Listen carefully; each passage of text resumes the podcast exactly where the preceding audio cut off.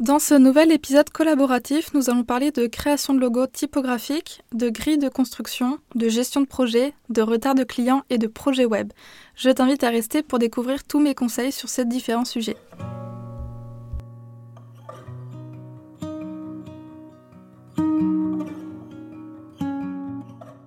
Bienvenue sur le podcast Balade créative, le podcast qui te donne des conseils en stratégie et identité de marque pour améliorer ta communication. Je m'appelle Julie, je suis designer spécialisée en identité de marque et ma mission est de t'aider à raconter ton histoire et à toucher plus de clients grâce à une image de marque intuitive et poétique. Je t'emmène avec moi un mardi sur deux pour te partager mon expertise, mais aussi mon quotidien d'entrepreneur en toute transparence et sans filtre. Avant de commencer, je t'invite à t'abonner sur la plateforme de podcast de ton choix pour ne manquer aucun épisode.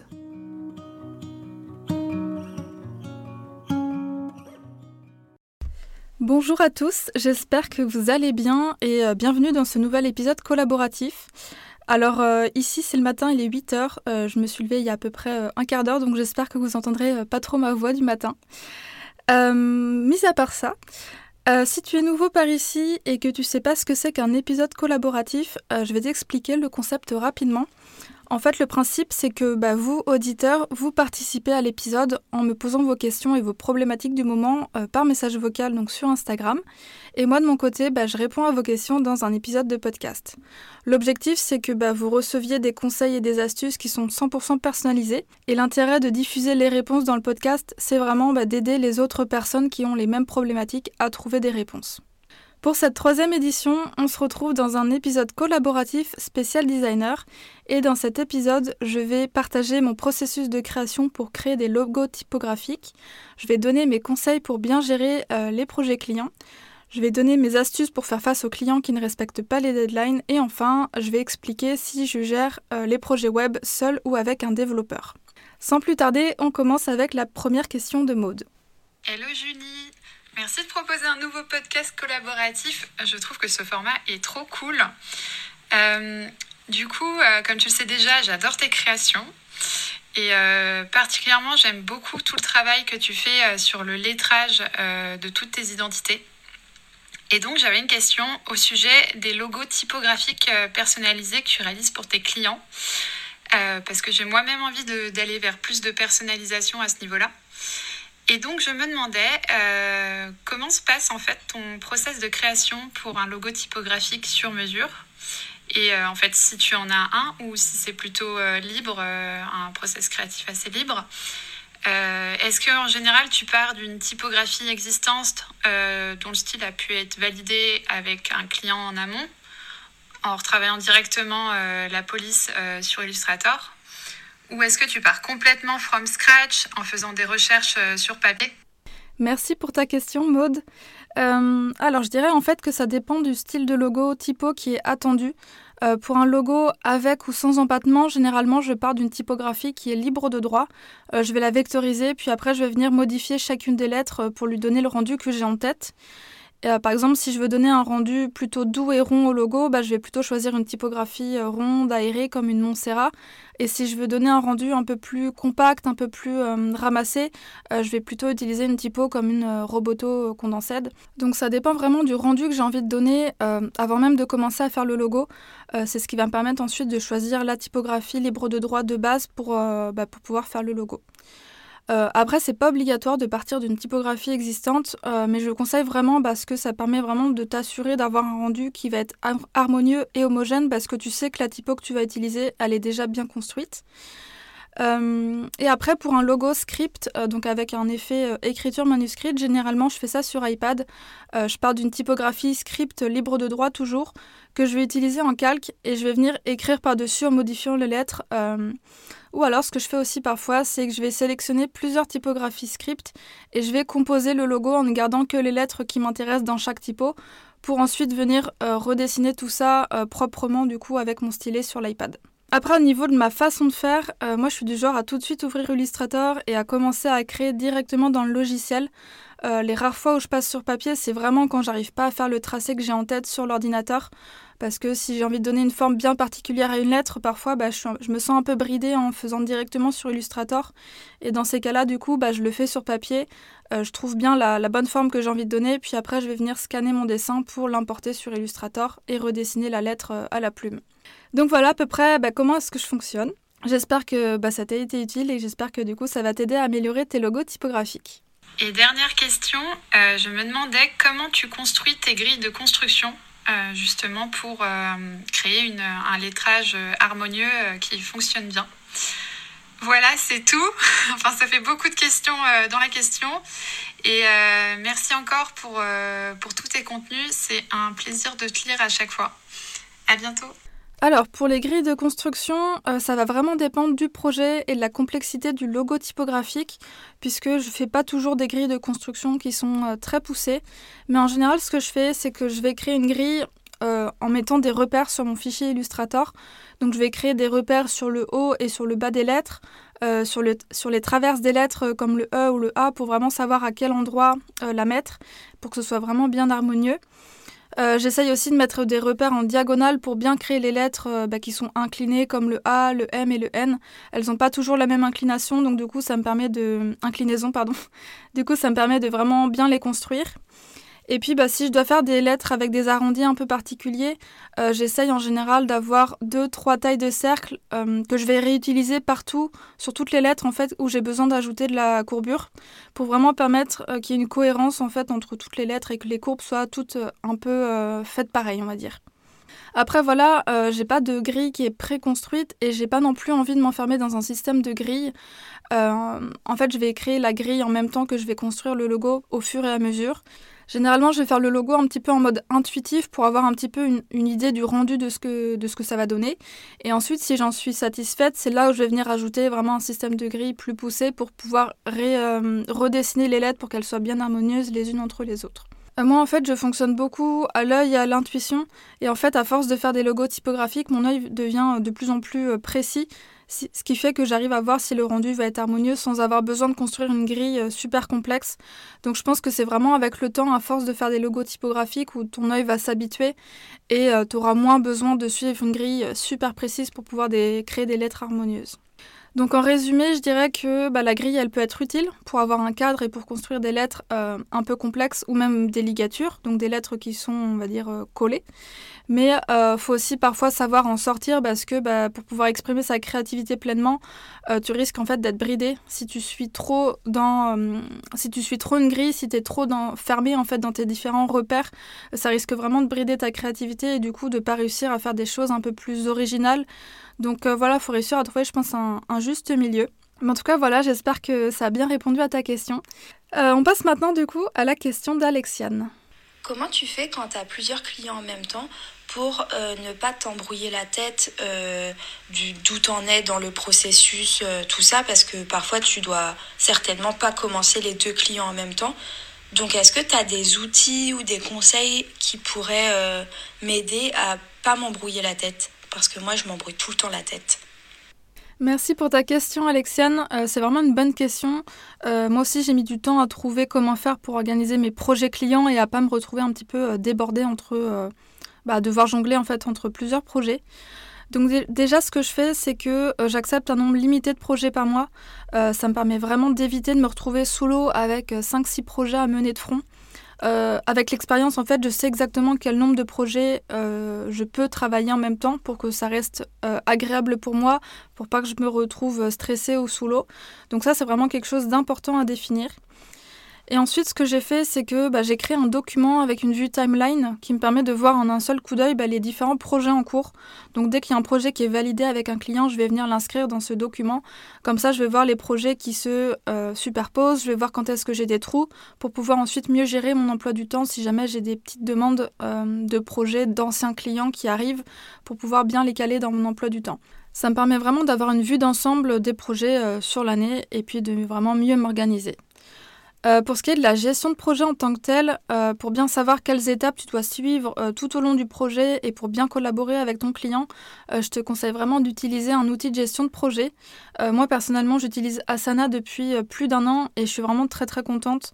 ça a vraiment grandement facilité ma gestion de projet avec mes clients. Depuis que j'ai mis ce système en place, les projets clients en fait se passent vraiment bien. j'ai beaucoup beaucoup moins de, problèmes au niveau des retours lorsque j'ai besoin de retour du client. les clients me payent en temps et en heure.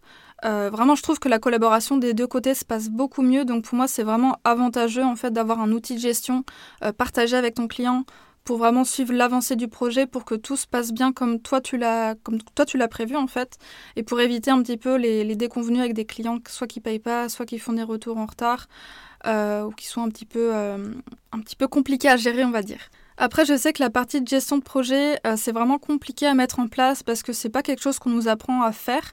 Euh, et puis bon, soyons honnêtes, c'est pas non plus la partie la plus fun à mettre en place. Euh, c'est pour ça que je suis en train de créer une formation pour les designers graphiques, pour les aider entre autres à bien mener un projet client. pour qu'ils puissent bah, bien gérer leur projet avec facilité et qu'ils puissent collaborer sereinement avec leurs clients. ça, c'est vraiment l'objectif. Euh, donc la formation sort dans quelques semaines et euh, je t'invite à rejoindre la liste d'attente pour être informé en avant-première de sa sortie. Donc si jamais ça t'intéresse, euh, bah, je t'invite à t'inscrire à la liste d'attente qui est disponible du coup dans les notes du podcast. On passe donc maintenant à la question de Violette. Hello Julie, alors moi c'est Violette, je suis web designer et je fais aussi du design textile. J'avais donc une petite question pour ton prochain épisode de Balade Créatif. Comme tu proposes d'envoyer une question, j'en profite. Je voulais savoir comment tu gérais euh, ben, ta, gestion de projet avec tes clients, c'est-à-dire comment est-ce que tu arrives à récupérer les différentes informations, documents dont tu as besoin? Est-ce que tu dois les relancer régulièrement? Est-ce qu'ils reçoivent des alertes automatiquement via un logiciel, par exemple? Parce que moi, c'est vrai que j'ai très souvent ce, problème où mes clients, ils traînent, ils, respectent jamais les deadlines. Des fois, j'ai plus de nouvelles euh, pendant une semaine, deux semaines. Et c'est dur et fatigant d'éduquer ces clients. Et surtout, c'est une très grosse perte de temps. Donc, je cherche un peu la solution miracle. Donc voilà, si tu l'as, ce serait génial. Merci beaucoup. Merci beaucoup pour ta question, Violette. Euh, encore une fois, c'est vraiment une bonne question. Et moi, je sais que c'est quelque chose que j'avais beaucoup de mal à gérer euh, lorsque j'ai débuté mon activité. Euh, c'est vraiment la gestion de projet client. Comment bien faire pour que les clients te fassent des retours en temps et en heure, qu'ils payent tes factures en temps et en heure. Vraiment faire en sorte qu'ils respectent les deadlines, c'est pas évident, mais pour, mais pour autant, c'est pas impossible puisqu'il existe différents moyens pour y arriver. Comme tu as pu entendre en fait dans la question précédente, donc il y a une partie de ma réponse qui a déjà été donnée. donc j'ai mis en fait en place tout un processus de gestion de projet client pour que la collaboration se passe bien et que le projet avance correctement. Donc voilà, tu trouveras déjà bah, des réponses euh, par rapport à la question précédente. Euh, ensuite, concernant euh, les différents fichiers que tu as besoin de recevoir de ton client, euh, moi, pour chaque projet d'identité de marque, euh, je sais que je vais avoir besoin de support visuel de la part de mes clientes euh, pour faire des intégrations de sa nouvelle identité bah, sur une pochette de podcast, sur une photo de profil, sur un post Instagram, etc. du coup, avant même que le projet débute, je vais lui demander à ce qu'elle m'envoie les photos afin que j'ai tout ce dont j'ai besoin pour bien commencer le projet.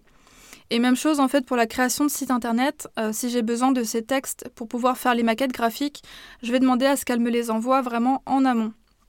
Euh, ce que tu peux faire, c'est envoyer un petit mail euh, lorsque tu demandes euh, bah, le devis, la compte, lui envoyer un petit mail en disant, en précisant en fait que pour pouvoir commencer le projet, tu vas avoir besoin d'avoir bah, tous les éléments en ta possession, donc les photos pour l'identité de marque par exemple et les textes pour le site internet, et que si jamais ta cliente ne te les envoie pas en fait à temps, bah, ça va inévitablement reculer le projet et donc du coup ça va devoir reprogrammer le projet. Donc si elle avait vraiment une deadline précise, bah, ça va la motiver en fait à t'envoyer ça à temps.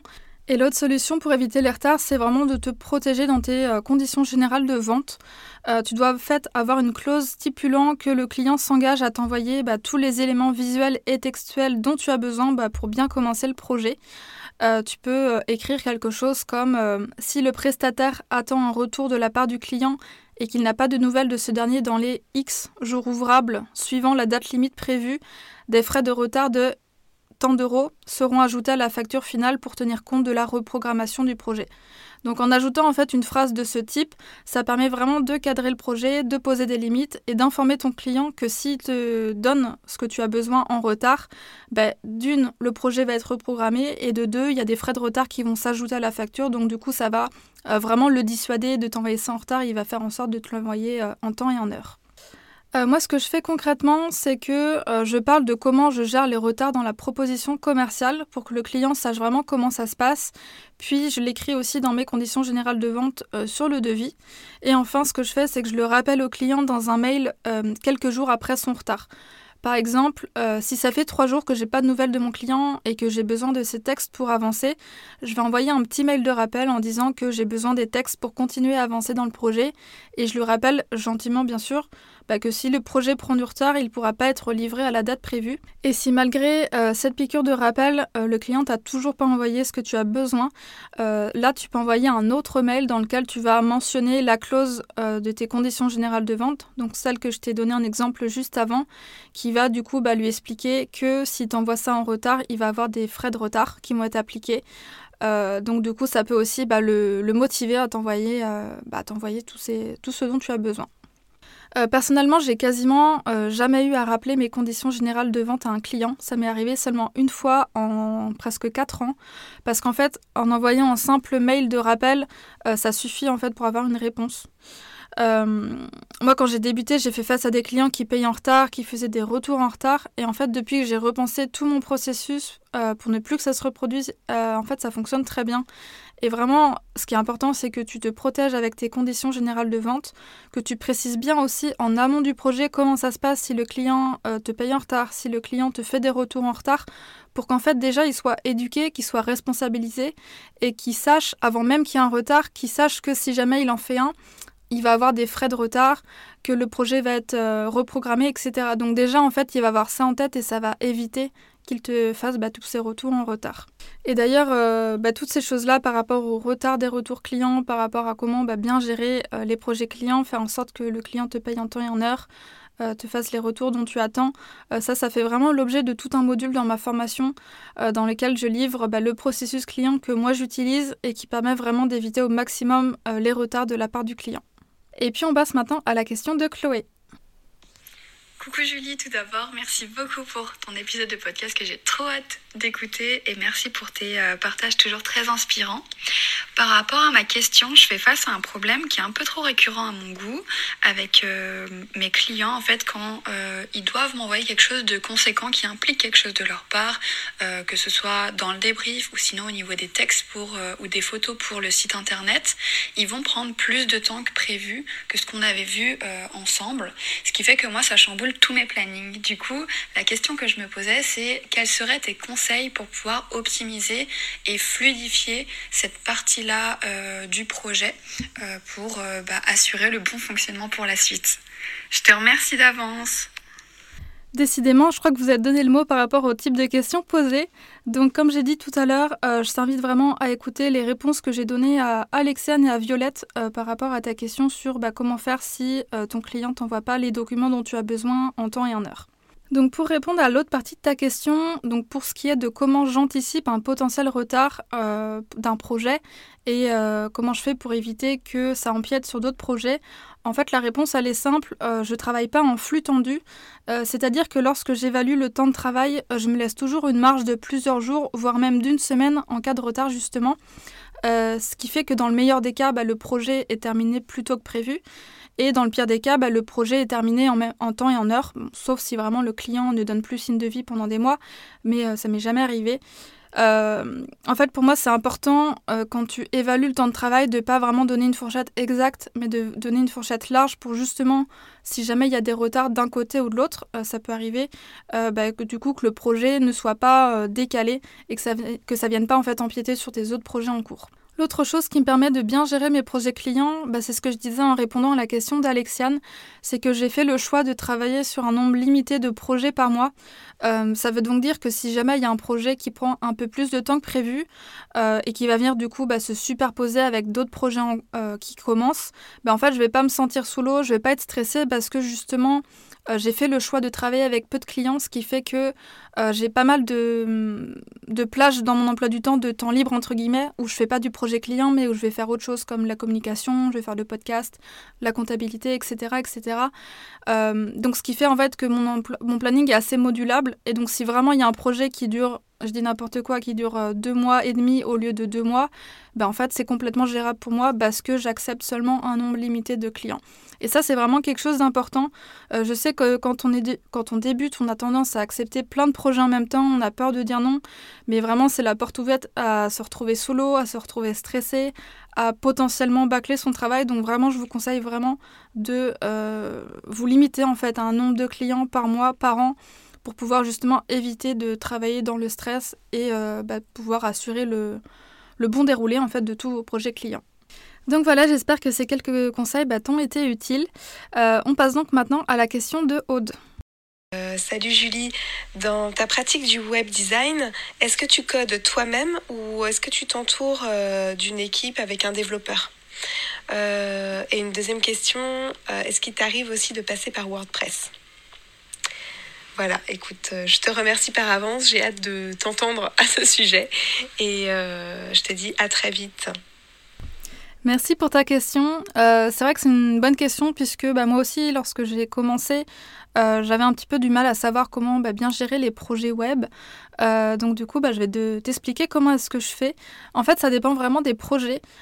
si j'ai une cliente qui a besoin d'un site simple, donc par simple, j'entends un site vitrine qui présente ses services, je vais moi-même faire le site sur Squarespace et je vais venir le personnaliser en ajoutant du code. Donc ça, le code, euh, bah, j'ai appris à faire du code, donc du coup, ça me permet vraiment de personnaliser à 100% les, sites de mes clients. Si par contre j'ai une cliente qui a besoin d'un site plus complexe comme un site e-commerce pour qu'elle vende ses produits ou si elle a envie de mettre en place un espace client, un membership, bah, ce que je fais en général c'est que je crée les maquettes graphiques euh, du site euh, sur mon logiciel. Donc moi j'utilise Sketch, tu peux aussi utiliser Adobe XD et ensuite j'envoie bah, mes maquettes graphiques à un développeur pour qu'il s'occupe de l'intégration. Donc selon les projets, euh, soit le client a déjà un développeur en tête et dans ce cas on va travailler avec lui, euh, ou soit euh, moi je, contacte un développeur que je connais et je propose ses services au client. Et du coup, lorsque c'est le développeur qui intègre le site, il va généralement utiliser WordPress et Shopify comme solution pour intégrer tout ça. Donc euh, moi de mon côté, j'utilise pas WordPress parce que c'est vraiment pas une, plateforme que j'aime. Euh, je trouve qu'elle est pas facile à prendre en main, elle est pas intuitive. Donc il y en a plein qui vont peut-être penser le contraire, euh, mais moi vraiment ça me convient pas du tout. Et lorsque j'ai besoin de faire un site vitrine qui est simple, je trouve que Squarespace ça fonctionne très bien. J'ai d'ailleurs fait mon site sur Squarespace et j'en suis très contente. Donc donc voilà. Donc voilà un petit peu bah, comment est-ce que je gère mes différents projets de web design. Et voilà, on arrive à la fin des questions. J'espère que bah, mes conseils te seront aussi utiles à toi qui m'écoutes et qui vont t'aider à améliorer bah, tes compétences et à pouvoir mieux gérer tes projets clients. Euh, comme mentionné au cours de l'épisode, ma formation en ligne pour les designers graphiques ouvre ses portes dans quelques semaines. Euh, il n'y aura seulement 6 euh, places de disponibles pour cette première version. Donc pour être sûr de réserver ta place et d'être tenu au courant de l'ouverture, je t'invite vraiment à rejoindre ma liste d'attente. de nouveau, tu trouveras le lien dans les notes du podcast. Un grand merci à Maude, Alexiane, Violette, Chloé et Aude pour leurs questions.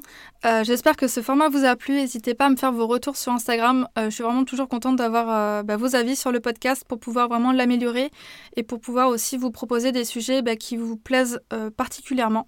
Donc voilà, n'hésitez pas à me faire vos retours sur Instagram @studiokai. Et puis bah, moi je vous dis du coup à très bientôt pour un prochain épisode.